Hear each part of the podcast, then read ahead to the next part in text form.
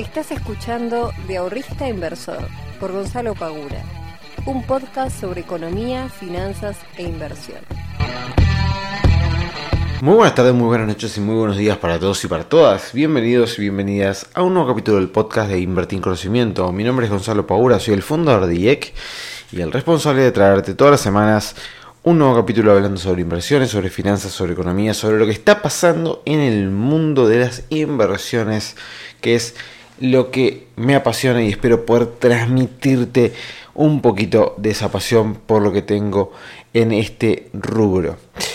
Y el día de hoy voy a estar hablando y contando, mejor dicho, un poquito eh, cómo fue, cómo, qué, cuáles fueron los motivos y cuáles fueron las motivaciones también y cómo fue la planificación para poder eh, irme de lo que era mi trabajo de relación de dependencia para poder aventurarme al mundo del emprendedurismo. Eh, en alguna oportunidad he hablado sobre esto, no tengo ninguna duda, pero realmente me puse a buscar los podcasts y creo que nunca me metí de lleno, de lleno, de lleno en este tema.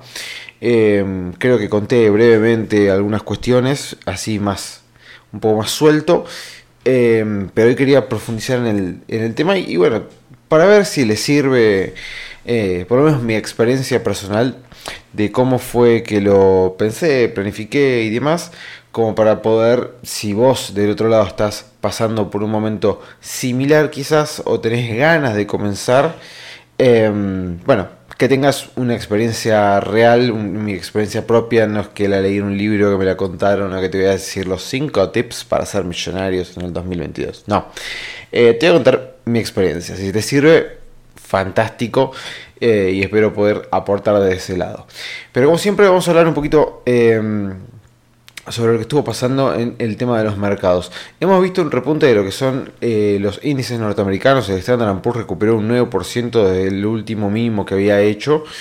Eh, y esto se da con la eh, particularidad de que supera, si nosotros nos ponemos a mirar, los 4.397 puntos, que había sido eh, la última zona donde había intentado recuperar el, el, índice para luego volver a bajar. Fíjense que eh, esto marca un soporte en los 4157,82, donde lo testea 1, 2, 3 veces y a partir de ahí comienza a subir, superando el este los 4.000 habíamos dicho, 4.300 y casi, casi 4.400 puntos, este, todavía no superando el, el, siguiente punto de resistencia que le viene, que es 4.588, pero al haber roto uno, nosotros por lo menos ahora tenemos la pauta de que eh, quizás podría llegar a esperarse un ABC alcista, ¿sí?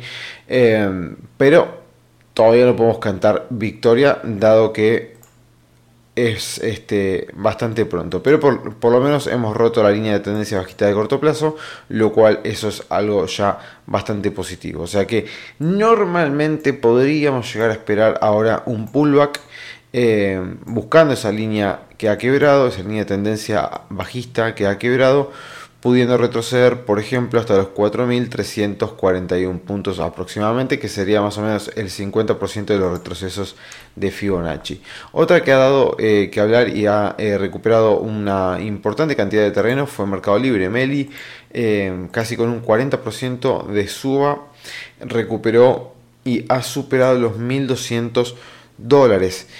Había caído hasta los menos de 900 dólares y ahora la tenemos en 1236 dólares, siendo una recuperación de casi, casi, a ver, no, casi no, del 40% en muy poquitos días, sinceramente. En, a ver, en 9 días nada más, este, ha recuperado un 40% en la cotización de sus acciones. O sea que es un repunte eh, importante, realmente bastante, bastante importante. Obviamente que si lo comparamos con la baja que había tenido, ¿no? Desde los 1.900 dólares, que fue del 50%, bueno, sí, le falta bastante todavía repuntar, pero es un repunte bastante, bastante interesante. De la mano del Bitcoin tenemos el Bitcoin en casi 44 mil dólares, eh, lo cual lo pone una zona bastante, bastante crítica, porque fíjense que las zonas anteriores que fue a testear una, dos, tres veces eh, y que coincide, sea, si ustedes miran el gráfico de Bitcoin, van a ver que los últimos máximos que había hecho este, que fue en el 9 de febrero y el 2 de marzo, fíjense que eso coincide con lo que era en su momento más para el más para diciembre, principio de diciembre, lo que había sido un soporte, que eran los 45.500 dólares aproximadamente. Eso había sido soporte, se quebró la baja y cuando empieza a repuntar lo testea una, lo testea dos, lo testea tres y no puede superarlo.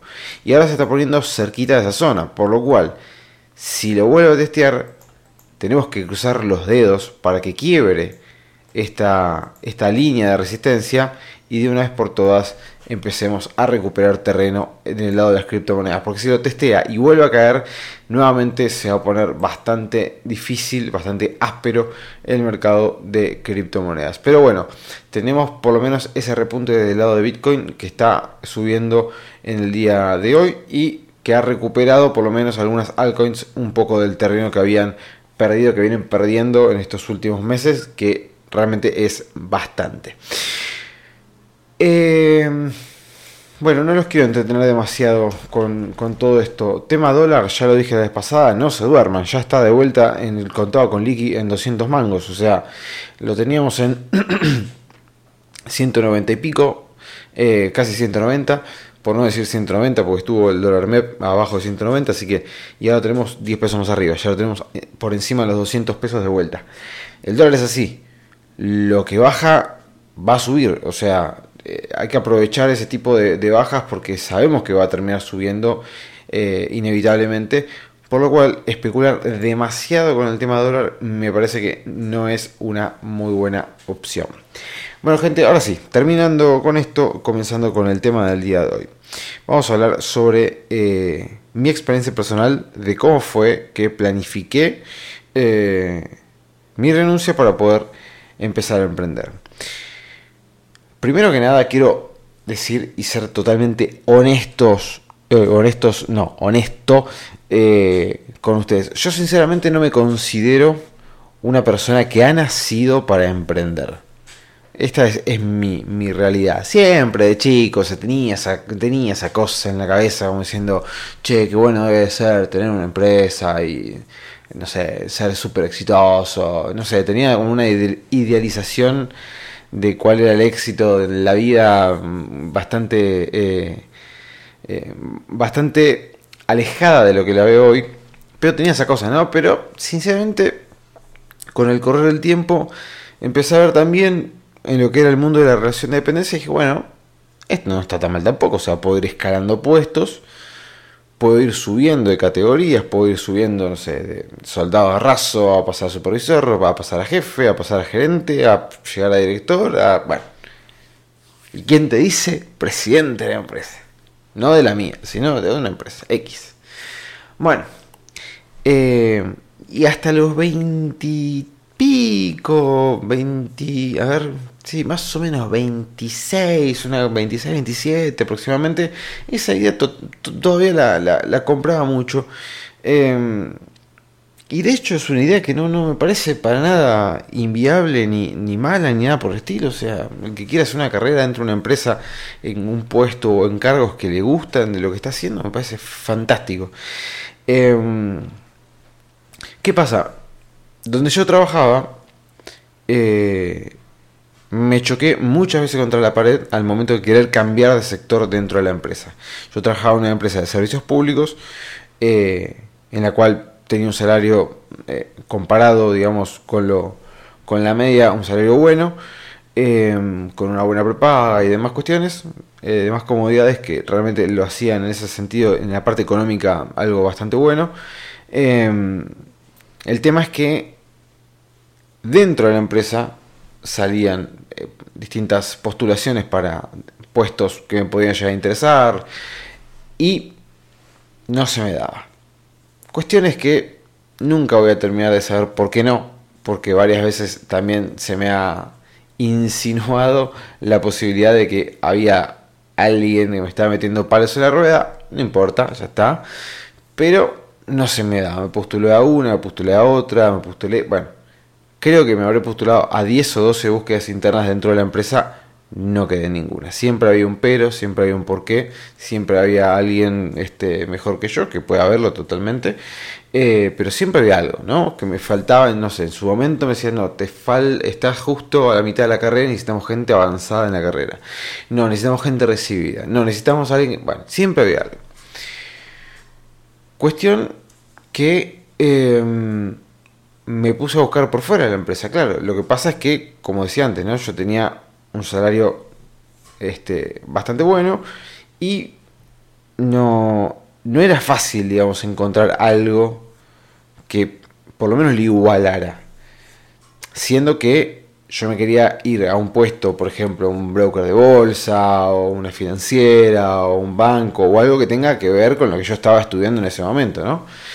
Eh, y la realidad es que era arrancar totalmente de cero, o sea, yo no tenía una, una este, experiencia en otros trabajos, si bien yo ya estaba invirtiendo mi dinero, si yo ya bien estaba, bueno, no sé, hay que ver en qué momento ¿no? de la carrera, pero ya estaba recibido, eh, pero nunca había trabajado, digamos, dentro de un banco, por ejemplo, o dentro de un broker de bolsa. Entonces era arrancar desde cero.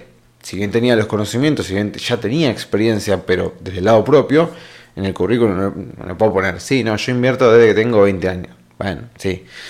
Eh, hasta que un día un broker de, de bolsa que se llama Cohen, eh, me entrevista, me ofrecen un poquito menos de plata, pero eran también más horas, era ir a trabajar al centro.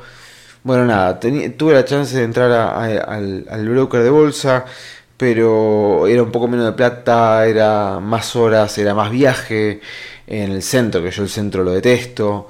Para ir a trabajar, trabajé en el centro, y es un caos que no puedo soportar, no lo terminé agarrando. Cuestión como no vi que había posibilidades, me junté en su momento con el que era mi jefe, que encima pobre justo había llegado, habían hecho cambio de jefe, porque el mío se había jubilado.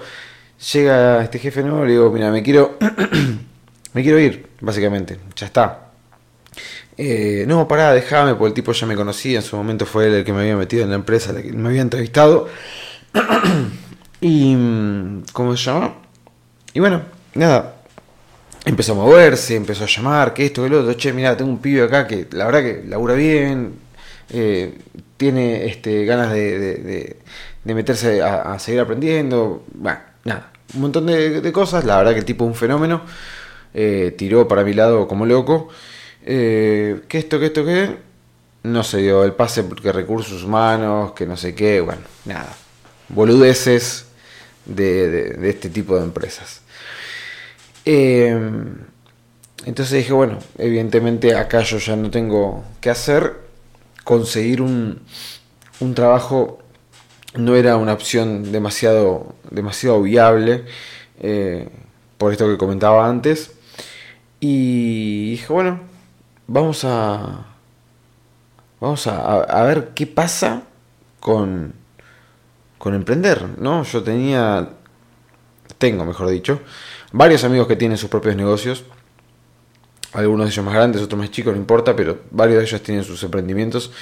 Em, y para mí era toda una, aventura, sinceramente. O sea, yo no, de vuelta, no tengo un alma eh, demasiado emprendedora, sinceramente. Tengo un, alma más, este, más de estar trabajando conmigo mismo, ¿no? De, la parte de inversiones, o sea, hacer mis cosas y...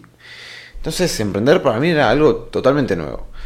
Em, pero del otro lado me seducía mucho también la idea de, bueno, arrancar mi propio negocio, empezar a, a, charlar con gente sobre estos temas que a mí tanto me gustan y que sentía y notaba que tenía facilidad para poder explicarlos y que del otro lado también obviamente lo, lo, entendieran, ¿no? Que les quedara lo que estaba diciendo si no sirvió para nada. Entonces, em, fusioné básicamente dos cosas que a mí me, me gustan mucho, que es la parte de la enseñanza, que para mí la parte educativa es clave en mi vida, eh, y la parte de las inversiones. Entonces dije, bueno, fantástico. ¿Quiero ir a trabajar como asesor financiero? No. ¿Por qué? Y porque trabajar como asesor financiero es tener tu cartera de clientes, manejar la cartera de tus clientes, eh, y que si llega a pasar algo, viste, no sé, sube el dólar, che, ¿por qué sube el dólar? Que me estén llamando todo el día preguntándome cosas sobre por qué sube el dólar, che, ¿por qué la que pusimos en este CDR, por qué no lo pasamos al otro? No tenía ganas de lidiar con ese tipo de cosas, así que dije, eh, asesor financiero por ahora no, no lo quiero hacer. quizás el día de mañana lo sume a la academia, no sé si lo haré yo, este, quizás eso lo, lo delegue, pero lo ofrezca como servicio, veremos, pero realmente por el momento no lo quería, no lo quiero hacer y en ese momento tampoco, así que no era una opción. Eh, dije, bueno, si a mí me atrae esta cosa de pararme enfrente de gente y empezar a hablar, a debatir, a contar, a enseñar, a transmitir, me gusta, o sea, realmente la paso bien, sinceramente, en esa, en esa postura. Eh, y qué más lindo que, explicar o hablar de algo que a vos te gusta. Me parece que no, o sea, cada vez que te sentas en la mesa con tus amigos, con tu familia, lo que fuere, y, no sé, te preguntan por algo que a vos te gusta, no sé, sos músico, sos artista, sos, no sé, profesor de educación física, sos químico, físico, ingeniero, arquitecto, lo que sea, y te preguntan, che, ¿cómo viene el edificio que estás haciendo? la verdad, y empezás a contar cómo estás trabajando, y lo contás con una fascinación, que al otro lo terminás contagiando, por más de que la arquitectura no le interese demasiado, pero lo terminás contagiando. Bueno, entonces yo me daba cuenta que transmitía eso a las otras personas cuando yo hablaba del tema. Y dije, esto me encanta. Vamos por este lado. A la par de esto, seguía teniendo mi trabajo de relación de dependencia. Que acá hay un punto que para mí es clave fundamental. Que hay muchos que piensan que empezar un emprendimiento es eh, es indispensable dejar de tener tu trabajo para poder dedicarte a full al emprendimiento. Y ahí es cuando creo yo que por lo menos la gran mayoría de los emprendedores tiene, o no de los emprendedores, de las personas que quieren emprender, tienen ahí una, traba que dicen, no, pero yo no tengo tiempo para poder emprender, necesitaría renunciar a mi trabajo para poder hacerlo. Bueno, yo en su momento lo, lo comencé con mi trabajo de relación de dependencia y sí, me tenía que quedar hasta altísimas horas de la noche cuando recién arrancaba porque tenía que hacer un montón de cosas que no tenía, tenía que hacer una página web, tenía que hacer el Instagram, tenía que hacer los contenidos, tenía que hacer el canal de Spotify, tenía que escribir nota de blog, tenía que pensar un logo, tenía que pensar un nombre, tenía que pensar todo. Así que sí, no me quedaba otra. Entonces, en vez de renunciar y decir, bueno, me voy a dedicar 100% a esto sin tener una idea clara de lo que podría llegar a suceder, dije, no, vamos a hacerlo a poco. No tengo apuro, no tengo la necesidad, en mi caso particular, no era que me habían echado y dije, bueno, me echaron, agarré una plata, vamos a poner un emprendimiento a ver qué pasa. No, yo tenía mi trabajo, nadie me iba a echar, nadie me iba a echar, yo me quería ir, no quería trabajar más ahí. Entonces, mientras seguía trabajando, empecé a pensar el nombre, pensar el logo, hacer el Instagram, escribir las notas del blog, comenzar la página. Y algo que me pasó y me parece que a muchos les pasa cuando recién inician es, número uno, gastar muchísimo tiempo en cosas que no son tan importantes como parecen. Cuando nosotros arrancamos un emprendimiento, algo que pensamos casi a primera instancia es el nombre, ¿no? Bien.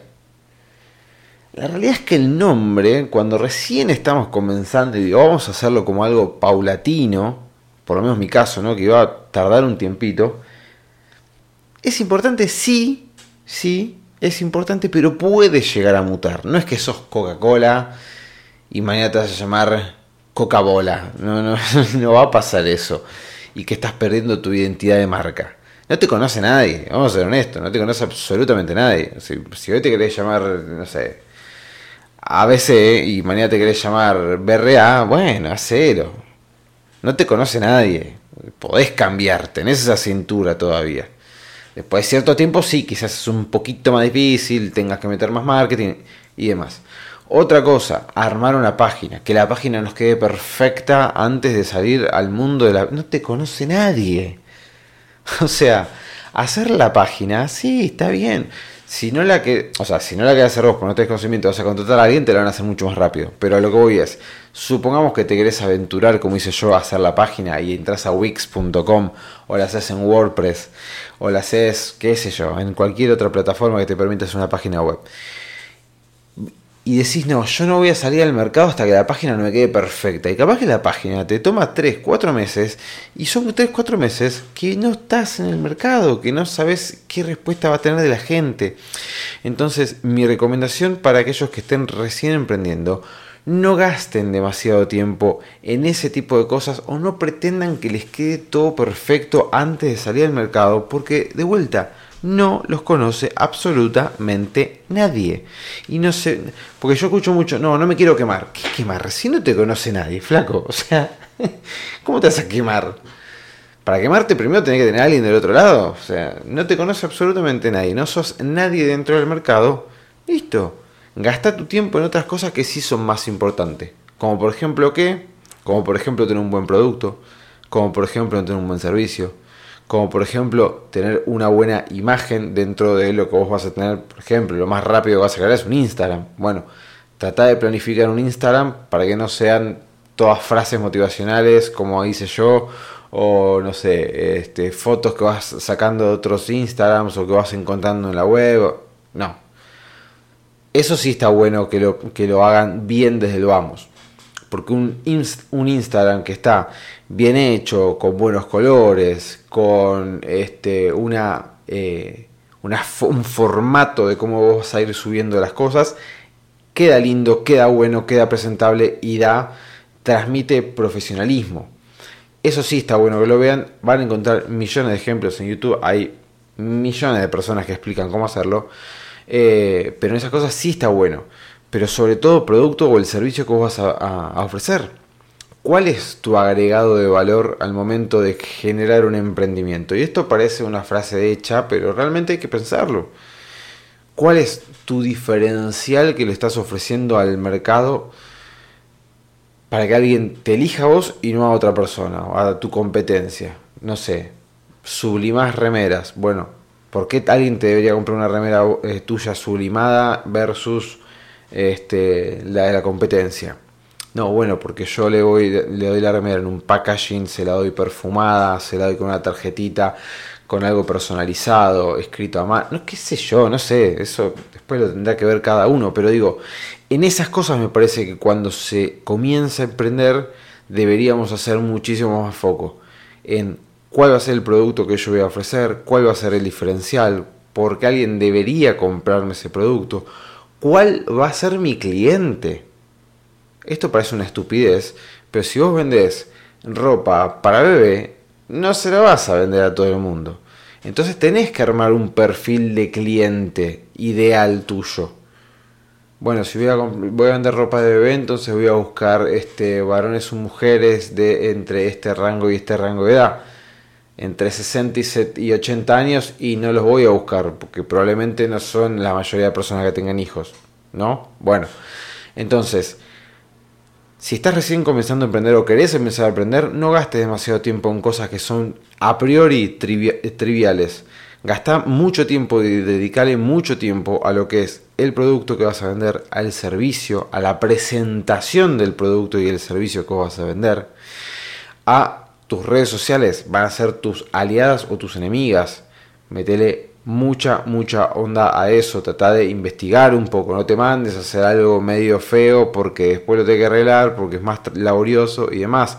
Investigá en YouTube, tenés un millón de cosas, un millón de tutoriales, información para poder hacer este, tus redes sociales algo mucho más profesional, lindo, llamativo y demás.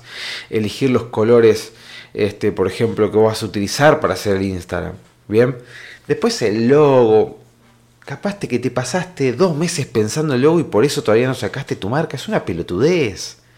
Perdón que lo diga así, pero sinceramente no sacar tu marca o no comenzar tu emprendimiento porque hace dos meses que estás pensando qué logo hacer es una boludez. Sinceramente que es una boludez. Y te lo digo porque soy un boludo que se pasó un montón de tiempo pensando un logo. Y fueron un montón de horas, un montón de días, un montón de semanas que yo no comencé porque quería tener el nombre y el logo ya hecho. Una boludez, grande como una casa. que el logo lo podría haber cambiado 400 millones de veces y no se enteraba absolutamente nadie o nadie se da cuenta. Y ya podía empezar a darme a conocer, ya podía empezar a poner la cara. Entonces, esto fue algo que yo hice al comienzo, que gasté mucho tiempo y que me parece que es algo fundamental que no deberían hacer ustedes como me pasó a mí en su momento. Que se focalicen sí en lo que ustedes van a estar terminando de ofrecer para que las personas terminen consumiendo. Ahora, otra cosa que me parece muy importante y que me fui dando cuenta también con el correr del tiempo es que eh, en los emprendimientos, sobre todo cuando son emprendimientos más bien chicos o que están arrancando desde cero, este, están arrancando algo propio y que no es que tienen una mega vigencia de marketing y demás, es, eh, no es personalizar la marca o no, no, es esa la palabra, no me estás humanizar, ahí está, es humanizar la marca. ¿Quién está del otro lado? ¿Por qué está haciendo esto? ¿Sí? Que te conozcan, darte a conocer. Yo sé que a veces eh, poner la cara, hablarle a una cámara, sacarse una foto, hacer una sesión de fotos con ropa distinta para poder tener para subir a las redes, hablarle a la cámara, puede ser un poco incómodo. Yo sinceramente ya me acostumbré, pero al principio yo le hablaba a la cámara, me sentía un boludo bárbaro, pues decía, ¿qué estoy haciendo mirando a la cámara y grabándome? Eh, no me sentía cómodo. Bueno, si ustedes miran el Instagram, las primeras veces que yo me filmé, estaba duro como una estatua. Bueno, pero es importante darse a conocer. Es importante que la gente te vea, que pueda tener un ida y vuelta con vos. Che, mirá, este pibe como habla, este pibe me transmite, eh, me transmite confianza, la verdad que es un pibe que me parece que es piola, que sabe, que no sabe, que esto, que lo otro. Humanizar la marca, darse a conocer, que no sos una empresa que tiene 700 empleados. No, sos un emprendedor que está arrancando con su, emprendimiento, que quiere hacer las cosas bien, que quiere que le vaya bien, que quiere aportar algo copado para que la gente lo pueda consumir y le gusta y le sirva. ¿Sí? Si vos sublimas remeras, mostrá tu producto, mostrá cómo lo haces, mostrá por qué utilizás los materiales que utilizás, cuáles son las ventajas de usar estos materiales versus otro tipo de materiales. Habla acerca de tu producto, contá cuáles son las ventajas de tu producto, todo ese tipo de cosas suman un montón.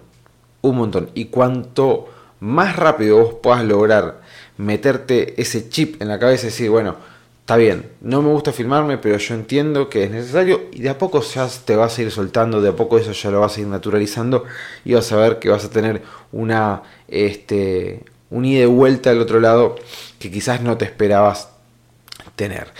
Em, entonces, como les decía, yo comencé el eh, invertir en conocimiento mientras yo estaba trabajando, o sea, no hay que renunciar para eh, emprender, eso es falso, se puede hacer de a poco, por más de que uno no tenga tiempo, solamente basta con mirar las estadísticas del celular, cuánto tiempo pasamos en el celular mirando TikTok, Instagram, Facebook, WhatsApp y demás cuestiones, y van a ver que todas esas horas del día tranquilamente las pueden aplicar la mitad en hacer su emprendimiento. ¿Estás trabajando? ¿Tenés poco tiempo? Bueno, tómate media horita media horita, una hora por día para dedicarle y pensar qué es lo que querés hacer, cómo lo vas a hacer y demás cuestiones. La realidad es que emprender eh, a mí me ha dado muchas satisfacciones, me las sigue dando. Hay veces que tenés mayores momentos de motivación, otros no tanto. Yo hoy, por ejemplo, estoy pasando por un bache en lo que es la creación de contenido para las distintas redes Instagram, YouTube, que digo, che, no, no sé, no me siento con ganas de, bueno, ya, lo, ya me voy a semana a alinear los planetas y volveré al ruedo, pero hoy estoy dándole sobre todo más bolilla al podcast porque es lo que más me gusta hacer y lo que más cómodo me siento. Em, pero eso es algo súper importante. Si ustedes están trabajando en su, en su trabajo de relación de dependencia, quieren empezar a emprender, tómense una horita por día, media horita por día, empiecen a planificar algo que es fundamental mientras yo iba haciendo mi emprendimiento, mientras yo iba haciendo el blog y demás cuestiones, ya iba planificando cuánto yo iba a tener que invertir para cada cuestión. Eso es algo que yo veo que muchos no lo hacen. Por ejemplo, quieren empezar un proyecto de, no sé, vender ropa. Bueno, fantástico. Armate un Excel mínimamente de costos. Entonces muchos dicen, bueno, yo quiero vender ropa y mi marca se va a llamar, eh, no sé, Jeans Pagura, por decir cualquier cosa. Bueno, dale, fantástico. Uy, sí, yo conseguí el proveedor. Bueno, genial, pum, vamos. Gastamos 100 mil pesos en jeans este, y los ponemos a vender en Instagram. Y sacaste algún tipo de costo, de cuál va a ser tu costo fijo, tu costo variable, cuál es el punto de equilibrio del negocio, cuánto este, tiempo te va a demandar, che, cuáles son los costos de envío de los pantalones a todo el país. Todo eso lo podemos planificar y lo tenemos que planificar para no encontrarnos con posibles el día de mañana problemas financieros que en definitiva son lo que terminan arruinando muchas ideas buenas de los emprendedores. Hay muchísimos emprendedores que comienzan, tienen muy buenas ideas, tienen buenos productos, tienen buenos servicios, pero son pésimos planificando financieramente su negocio y eso después les trae problemas porque algún mes quizás no calcularon cierto gasto, están cortos de cash flow, tienen que salir a pedir un préstamo, ahí ya te metiste en un préstamo que tiene que pagar una tasa de interés, así que ahora todos los meses tienen que estar pagando la cuota y así todos hacen una bola de nieve hasta que en un momento decís, bueno, listo, ya está y no hay nada más feo y, sí, no hay nada más feo que, que, te vaya mal algo que te gusta. Entonces, cuanto más lo puedan ir planificando, yo sé que es medio difícil planificar a veces con todas estas cuestiones que tenemos, pero cuanto más lo vayan planificando, va a ser mucho mejor para ustedes. Les va a evitar un montón de dolores de cabeza. Eh, y ustedes cuando quieran vender su producto, eh, no piensen en lo que ustedes están vendiendo. O sea, si vos... Ustedes están vendiendo soluciones, no están vendiendo un producto, en definitiva. Si yo me quiero comprar un micrófono, ¿sí? supongamos que yo sé de micrófonos y empiezo a buscar las características, que este micrófono esto, que el otro, que pin, que pam. Bueno, fantástico. Ahora, si yo entro al Mercado Libre, busco un micrófono y lo compro, listo, ya está. Ahora, distinto es si yo me pongo a hablar con un vendedor que me está, porque yo no sé nada, y me está explicando sobre micrófonos, y el vendedor, y el vendedor en vez de contarme por qué este micrófono a mí me va a servir, me empieza a contar las características del micrófono. Entonces dice, no, mira, es plateado, eh, se conecta por puerto USB, este, hasta te puede llegar a dar este tipo de, de volumen, fíjate que tiene el trípode, fíjate que te viene también con la cajita que no sé qué. Y yo digo, sí, flaco, ya sé todo eso, o sea, lo estoy viendo. Eh, no, no, hace falta que me cuentes eso. Pero ¿por qué este micrófono es para mí? O sea, si vos vas a, a, a comprar este, una, no sé, qué sé yo, un taladro, ¿para qué compras el taladro? Para hacer agujeros ¿No? Bueno, fantástico. Entonces no me vendas el taladro, vendeme la solución que me da ese taladro. ¿Sí? Yo no vendo cursos de inversiones o de finanzas. Yo lo que le estoy dando a la gente que viene a mi academia es una solución para que puedan después invertir correctamente su dinero. Le estoy dando el conocimiento para que después puedan salir a invertir su dinero y que tengan un mejor pasar y que tengan sus ahorros en activos que les pueden llegar a dar una rentabilidad mucho mejor que la que les puede dar otros que venían utilizando. Yo les estoy dando una solución. El servicio de mi academia es una solución para que puedan tener los conocimientos e invertir su dinero. No estoy vendiendo cursos. A mí me dice, che, y, contame sobre los cursos. Y yo le digo, no, bueno, yo tengo cursos de gestión de dinero, introducción a las inversiones, opciones financieras. Si me preguntan, che, ¿cuál es el listado de cursos? Se lo paso, obviamente.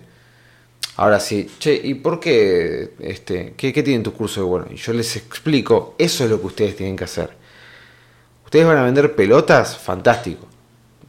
Explícame por qué. ¿Qué, qué, qué, cuál es el, el porqué de la pelota esta que yo tengo que comprar? Esto eh, es la, la, la escena, bueno, spoiler alert es la escena final de la película de DiCaprio de Lobo Street, ¿no? Que anteriormente había pasado con sus amigos. Que le dice, vendeme esta lapicera.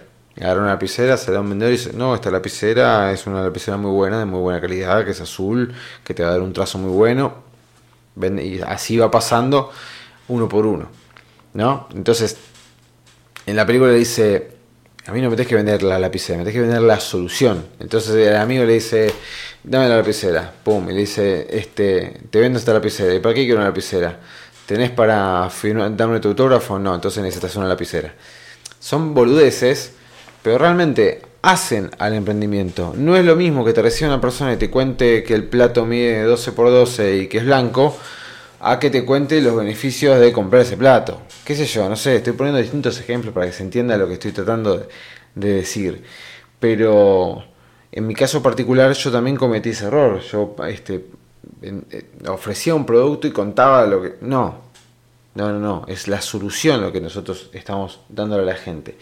Y otra cosa que a mí me pasó cuando yo recién empezaba era el tema de fijar los precios. ¿No? Entonces, haciendo un, breve repaso, no pierdan tiempo en cuestiones que no tienen demasiada importancia al, inicio, póngale mucho, mucho, mucho enfoque a lo que es el producto, a lo que es el servicio, que sea un buen producto de calidad, un buen servicio de calidad. Este, las redes sociales son fundamentales, aprendan sobre ellas, amíguense con ellas, después humanicen la marca, preséntense, no vendan productos, no vendan servicios, vendan soluciones, ¿sí? Ustedes son facilitadores de algo. Y el tema de los precios. El tema de los precios. ¿Qué pasa con los precios? Primero que es difícil a veces fijarlos. Ahí ya hay que hacer un análisis de mercado, ver cuáles son mis competidores y cuáles son los precios que están teniendo mis competidores. Como para ver si yo puedo estar un poquito más barato y ganar igualmente dinero o no, o al precio que están vendiendo a mí no me cierran los números y no lo voy a poder hacer. Bueno, hay que hacer un estudio de mercado para ver cómo está nuestra competencia para en este tema de precios. Pero después lo que les pasa mucho, y lo que a mí me ha pasado también, es el tema de cuánto cobrar. Pero en el sentido de que quizás te sentís que lo que estás cobrando es caro o entendés que el precio es mucha plata y a veces te da pudor eh, pasar ese precio, ¿no? Y por eso siempre intentás tener el precio lo más bajo posible. Eso es un error en, muchas, a menos que sea una estrategia en particular. Pero eso en muchas ocasiones termina siendo un problema. ¿Por qué? Porque si yo digo que, no sé, vamos con el ejemplo mío, ¿no? Academia, membresías. Che, ¿cuánto vale la membresía? Bueno, hoy la membresía vale 1900 pesos. Eh, 1900 pesos. Y yo digo, sí, 1900 pesos. No me tiene que dar ningún tipo de pudor pasarle el precio. ¿Y por qué? Y porque yo le estoy dando muchísimo más de lo que va para terminar pagando. O sea, que, que de los 1900 pesos. Yo le estoy dando muchísimo más. O sea, hasta debería cobrar más. Pero es un precio que es el que yo quiero ofrecer. Entonces a mí no tiene que dar ningún tipo de pudor porque yo lo que le estoy brindando es muchísimo más del, valor del costo de la membresía. Si ustedes venden monitores, ¿cuánto, ¿cuánto vale el monitor? Eh, mira, vale 70 mil pesos. No, pará, ¿cómo 70 mil pesos? Y bueno, pues te estás llevando un monitor curvo de 38 pulgadas, no sé, estoy inventando de 38 pulgadas con no sé cuántos megapíxeles, que esto lo prendés, vas a ver, pero como nunca viste en tu vida, si sos diseñador, este producto para vos, no te tiene que dar ningún tipo de poder porque vos le estás brindando una solución a la persona, si no la persona no va a comprar un monitor. Y esto pasa con un montón de cosas, ¿eh? Que lo quieren siempre mantener lo más bajo posible. Si vos estás brindando una solución a la persona, supongamos que es un servicio, Estás brindando una mentoría. Che, ¿cuánto vale tu mentoría? 400 dólares. Son cuatro clases eh, de una hora cada una. No, che, pará, ¿cómo 400 dólares por cuatro clases? O sea, 100 dólares la clase. 100 dólares por hora. ¿Sí? No, pero mucha plata, 400 dólares. Son casi 100 mil pesos. Bueno, sí, es lo que vale. No, pero es mucho dinero. Pero escúchame, vos estás pagando 80 mil pesos por la mentoría conmigo. En esas cuatro horas, yo a vos te voy a estar solucionando y brindando las herramientas que por tu cuenta te tomaría por lo menos tres años conseguir. Estoy tirando ejemplos, ¿no? Totalmente al aire. Pero se entiende lo que digo, o sea, quizás vos decís, che, una mentoría con Gonzalo Paura, 400 dólares, no vale eso, pero no importa. 400 dólares por cuatro horas, es un montón. Bueno, pero quizás yo lo que te voy a brindar en esas cuatro horas son lo que le toma una persona por su cuenta, estudiando entre cursos, libros y demás cuestiones, aprender en tres años. Y yo te lo estoy explicando en cuatro horas. Por decir cualquier cosa, ¿no? O en ocho horas, vamos a suponer. ¿No? O en un mes de mentoría conmigo. Bueno, entonces, que no les dé pudor poner un precio que a priori podría llegar a parecer alto, pero que ustedes saben que lo que están brindando y que lo que va a terminar obteniendo la otra persona es muchísimo, muchísimo más valioso de lo que ustedes le están cobrando. Si yo te digo que vale 400 dólares la mentoría conmigo, es porque te estoy ahorrando cantidades de horas y horas y horas y horas y de muchas pruebas y errores que te vas a evitar. Entonces, no tengan pudor en poner un precio que ustedes a priori les parezca alto, pero que ustedes saben que en definitiva lo vale, pero muchísimo. ¿Ok? Entonces, eh, y por último, pues se está haciendo súper largo este podcast, les pido disculpas, pero por último es eh, transmitirle que se animen, que no se queden en, en, la idea.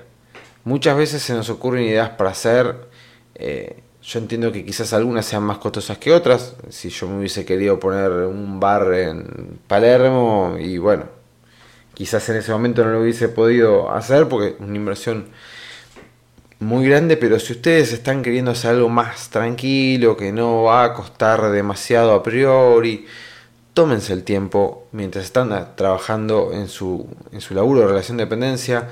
Si tienen una pareja y se pueden apoyar, ayudar, que te ayuden, che, me ayudas, me das una mano con esto. Amigos, familia, no sé, alguien que te tenga claro en Excel, che, me ayudas con el Excel porque se me está complicando, no sé. Apóyense los demás y anímense a hacerlo. De última, si sale mal, bueno, seguirás teniendo tu trabajo y buscarás por otros lados. Pero anímense a hacerlo. Che, ¿tenés ganas de empezar a hacer eh, cerámica y, tratar de vender este eh, juncos de cerámica eh, por Instagram? Y hacelo. ¿Lo puedes hacer? Sí. ¿Tenés los conocimientos para hacer los juncos? Sí. ¿Tenés las herramientas? Sí. Bueno, hacelo. y si te va mal, y si te va mal, te va mal. ¿Qué se le va a hacer? Pero si nunca intentas, nunca vas a saber si te va a ir mal o te va a ir bien. Entonces, háganlo. Tomen este, la, valentía, las ganas, la motivación de hacerlo y háganlo. Si sale, si sale bien, fantástico. Si sale mal, será otra cosa. O no tendría que haber sido. O capaz que lo hacen y se dan cuenta después que no le gusta tanto. Porque no le gusta lidiar con clientes, no le gusta lidiar con los pedidos. Qué sé yo. Pero inténtenlo. Con intentar no se pierde absolutamente nada. Gente, les mando un muy fuerte abrazo, que sea muy bien, nos vemos la próxima.